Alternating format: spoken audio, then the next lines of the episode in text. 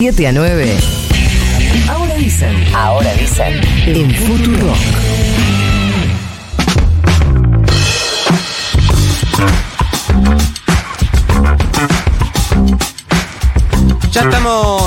Línea con el desafío de mencionar su cargo. Hablamos de Fernando El Chino Navarro, secretario de Relaciones Parlamentarias Institucionales y con la Sociedad Civil de la Jefatura de Gabinete de la Nación y además referente del movimiento Evita. ¿Qué tal, Chino? Nico Fiorentino te saluda. ¿Cómo estás?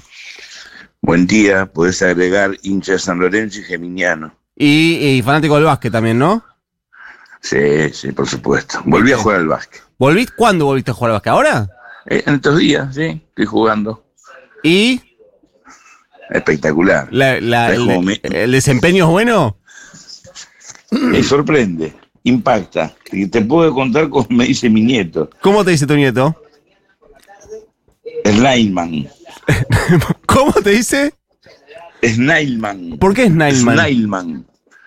Caracol.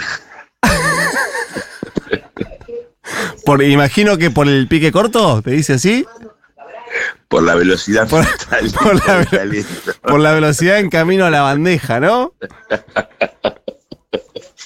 Yo pero te hice una bandeja, hice una faja y estaba con un pibe que estaba filmando y no lo filmó. Digo, pero vos sos. O sea, son los, ¿A quién los- se lo cuenta? claro, los únicos 10 segundos destacables de todo el partido y no te los agarró. Increíble, no, no. Bueno, igual le hice varios puntos. Eh, Chino, ¿en qué eh, eh, estado de situación ves a eh, Unión por la Patria de cara a las elecciones del 22 de octubre? Estamos varios puntos abajo y entrando ya a la mitad, la última mitad del cuarto cuarto en el básquet, para que los que ven básquet no les gusta, Sí. estamos en una situación muy difícil, con un candidato que reúne a su vez el cargo de ministro de Economía y, y en la propia dinámica es el, el hombre más importante de, nuestro gobierno sin desmerecer el rol de Alberto Fernández como presidente ni de Cristina, digo, por la dinámica diaria peleándola en un, en un contexto inflacionario muy complejo, pero con una decisión que valoro, que valoramos, que es, eh, más allá de las críticas y cuestionamientos, poniendo recursos en todos los sectores más bajos, medios bajos, medios productivos, para compensar las medidas que se tomaron post pasos, eh, la devaluación sobre todo, que afectó a la mayoría de los argentinos. ¿Y alcanza esa conversación? No, es un paliativo, lo dice el propio Sergio Massa, pero estamos camino al 10 de diciembre. Nosotros hoy estamos en medio, si bien la, a- Sergio Massa es el ministro de Economía y tiene una centralidad que no se puede discutir, no es el presidente, no es el integrante, no, no está en todos los cargos del gobierno y en este proceso lo que estamos buscando, de, primero, gobernar para todos los argentinos. No se puede negar que la campaña electoral incide en lo formal, en lo informal, en lo consciente, en lo inconsciente, incide. Pero nosotros tenemos que gobernar para todos los argentinos, voten como voten. Pero no va a ser lo mismo el Sergio Massa el 10 de diciembre, presidente de la Nación, ejerciendo, con, con ejercer lo que la Constitución te da como potestad, ya te coloca una, en un lugar muy superior al que tiene hoy, y poder definir un, plan político, un plan económico de cara, ya enfrentando cuatro años de gestión, este, que hoy en esta transición tan compleja, viniendo de donde venimos, ¿no? Doy por eh, descontado, lo mismo le decía el otro día a eh, Luana Volnovich, que eh, marco como piso que tenés el, entusiasmo y el optimismo del militante, que eh, aclaro, lo subrayo, no lo digo de ningún- no de forma despectiva, más bien todo lo contrario, pero eh, si pudieras apartarte del optimismo que da impulso a la militancia, ¿Qué posibilidades eh, reales le ves al, al peronismo de, o a Unión por la Patria de que el gobierno no cambie de color político? Primero, yo integro el movimiento Evita. El movimiento Evita, igual que otras organizaciones hermanas, tiene una característica que no la tiene toda la política argentina, tampoco la tiene gran parte del oficialismo, es que nuestra militancia está anclada en el territorio, vive en el territorio, vive en los barrios más castigados, eh, compañeros de fábricas recuperadas que la pelean en la producción, compañeros de la agricultura familiar, producción industrial. ¿Y qué foto te está devolviendo hoy en los territorios? Entonces nosotros tenemos un, un- un Termómetro. proceso que- la realidad a veces te, te tira un poco al pesimismo, pero la voluntad de pelea, de lucha de cada mujer y cada hombre, acá voy más allá de la militancia, ¿no? Yo siempre doy el mismo ejemplo. Parémonos 5 de la mañana en Constitución, en 11, o vayamos a cualquier lugar fabril, cualquier lugar comercial eh, donde hay miles de argentinas y argentinos y vos ves la polenta que tiene. Después no importa, te repito, a quién votan, cómo piensan, qué dicen de nuestro gobierno, pero el país este funciona, esta Argentina funciona por nuestro pueblo. Eso te lleva a un optimismo. Entonces, entre ese optimismo de, de, nuestro pueblo que la pelea todos los días y la realidad que a veces te empuja al pesimismo, sacas un promedio y además también una, una, algo que tiene claro los sectores más humildes. Sectores humildes, sectores medios bajos están muy enojados con nuestro gobierno, con la política en general, y otros que saben que si vuelve Macri o, le o me encuentro con mujeres ¿no? de, algunas comunidades evangélicas que te dicen, eh, le, da miedo a mi ley, le, da pánico, se, se ponen mal. ¿Qué cosas de mi ley les da miedo? ¿Tenés, manera de identificarlo? Lo, asocian, lo asocian al mal, lo asocian a lo negativo, cosas que ha dicho de, de, las armas, de la venta de órganos, que después mi ley quizás las desmintió y las dijo y después las repite, después las afirma, pero el problema no es mi ley, el problema es que en esta crisis todo se agranda.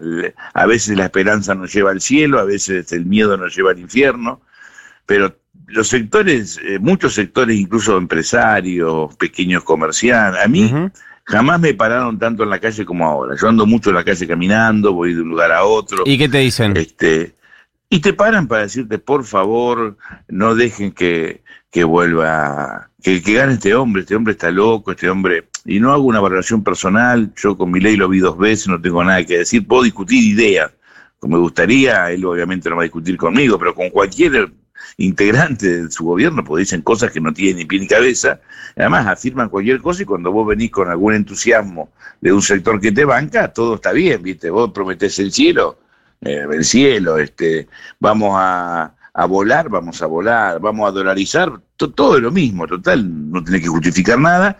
Nosotros hemos cometido errores que a veces fundamentan y permiten ese tipo de afirmaciones disparatadas, pero el tema es cuando te empieza a meter miedo, algunas afirmaciones o algunas acciones, cuando vos ves que gritan, eh, la motosierra, que vamos a romper, que vamos a destruir, que vamos a dinamitar, a tal punto que Patricia Burri, que te quiere eliminar, este, queda a un costado. Este, por eso hoy la centralidad la tiene Sergio Massa y Milei en el debate, en em, cualquier eh, enfrentamiento, cualquier encuesta o en cualquier puja, incluso en la calle. Chino, puja me refiero de discusión en una Sí, sí, sí, se entiende. Quien habla es eh, Fernando El Chino Navarro, secretario de Relaciones Parlamentarias de la Jefatura de Gabinete, dirigente de Levita. Eh, Chino, vos recién decías que organizaciones como Levita tienen su anclaje en el, en el territorio. No había eh, dentro de ese termómetro que te da la, eh, la permanencia que tiene la, dirigencia social en los barrios, em, ¿no había señales de lo que podía pasar respecto a la cantidad de votos? Pero con ustedes yo he hablado en los últimos cinco años varias veces si recuerdan lo que hemos charlado, se lo veníamos, lo venimos diciendo en voz alta. no, no es que lo decíamos íntimamente, mano a mano con los principales dirigentes, primero de Frente para la Victoria, 2012-2013, cuando anticipamos que podíamos perder el 2015, pero no porque éramos magos, porque la calle te lo indica. El pueblo argentino te, te avisa. Cuando el pueblo argentino vota de Narváez en el 2009 te está avisando que algo pasa. Cuando te vota en el 2013 en aquel momento fue, eh, fue Sergio Massa, nuestro actual candidato a presidente, el que debate cuestiones como seguridad, impuestos a las ganancias eh, y otras cuestiones que el, poder el poder diferir o, discrepar en el seno de aquel momento frente para la victoria, cuando te ganó Macri. Que antes de ganar a Macri no, hubo cacerolazo, hubo pronunciamientos populares muy importantes, multitudinarios, no lo queríamos ver, o a un sector de nuestra dirigencia no, se encierra en esos microclimas, viste, que, donde hay mucha gente bien intencionada seguramente, y mucha obsecuencia también, vamos a decirlo, y, se ciegan. Este, salir a la calle, tomarte un colectivo, ir a ver un partido de fútbol, sentarte en una plaza, ir a un bar, eh, ir a ver una película, ir a ver una obra de teatro, ir a un restaurante, ya te, te pinta la realidad. No digo que vas a saber todo, para eso están los antropólogos, los sociólogos, los buenos encuestadores, pero la calle este, bueno, olfatear, si tenés, si sos un hombre de la política de verdad, eh, si no sos este un buscapina que cayó en la política para ver que cómo, cómo sobrevivía en el día a día. Eh, te das cuenta, ustedes también se dan cuenta. Vos salís a la vos seguramente por tu, por tu programa de radio, igual que tu equipo, tiene relaciones, familia, amigos, mucha audiencia, y, cuando te los cruzas en la calle te dicen, usted es un termómetro. Bueno, a veces la política, lamentablemente nuestro oficialismo también, este, quiere, se, maneja con papeles, paper y lo que dice el microclima. Bueno, así no fue muchas veces, ¿no? Chino, en, en los últimos días se instaló el debate respecto a esto que vos decías, las distintas medidas que fue tomando economía para eh, paliar el impacto de la evaluación. Una de esas fue el, primero por, por decreto, la, la, suba del mínimo no imponible de impuestos a las ganancias y después el, el del proyecto de ley para directamente la eliminación de la cuarta categoría, lo que abrió un debate eh, interno respecto a si está bien o está mal el impuesto a las ganancias, si está bien o está mal que determinados niveles de ingresos, incluso siendo salario, paguen o no paguen ganancias y un reclamo que por lo menos yo lo vi más en boca de dirigentes del MT, de Juan eh, respecto a che, todo bien con esto, nosotros en el Congreso lo vamos a acompañar, pero eh, hay eh, sectores que no ganan ni 700, ni 800, ni 900 mil pesos, que la están pasando muy mal y están esperando em, alguna eh, respuesta. ¿A vos cómo te, te interpela el tema ganancias? Primero es un momento excepcional. Cuando vos tenés momentos excepcionales, tomás medidas excepcionales. En un momento de normalidad yo hubiese discutido de otra forma impuesto a las ganancias. Pero no es un momento de la normalidad. No, esto sería teoría. la, realidad se impone sobre la, sobre la ideología muchas veces. Entonces yo avalo la decisión que se tomó, aunque en otro momento la discusión le hubiese dado otra manera y mi posición quizás hubiese sido otra. Lo que sí coincido, y lo hablamos con Sergio Massa permanentemente, y Sergio Massa lo sabe, ha tomado registro, nosotros estamos esperando porque no es tan fácil. Una cosa es pensar medidas, otra cosa es anunciarlas y después implementarlas para que se apliquen correctamente.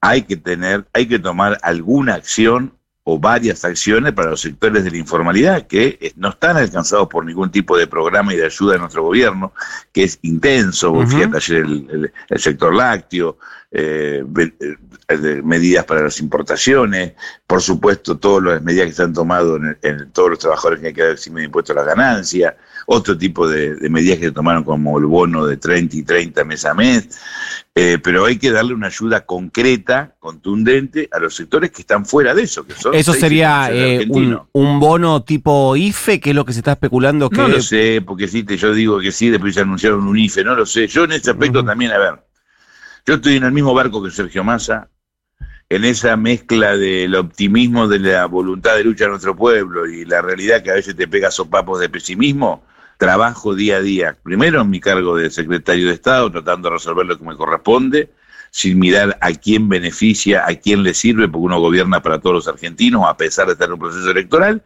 Y segundo, políticamente, para que Sergio Massa sea presidente, Agustín Rossi sea vicepresidente.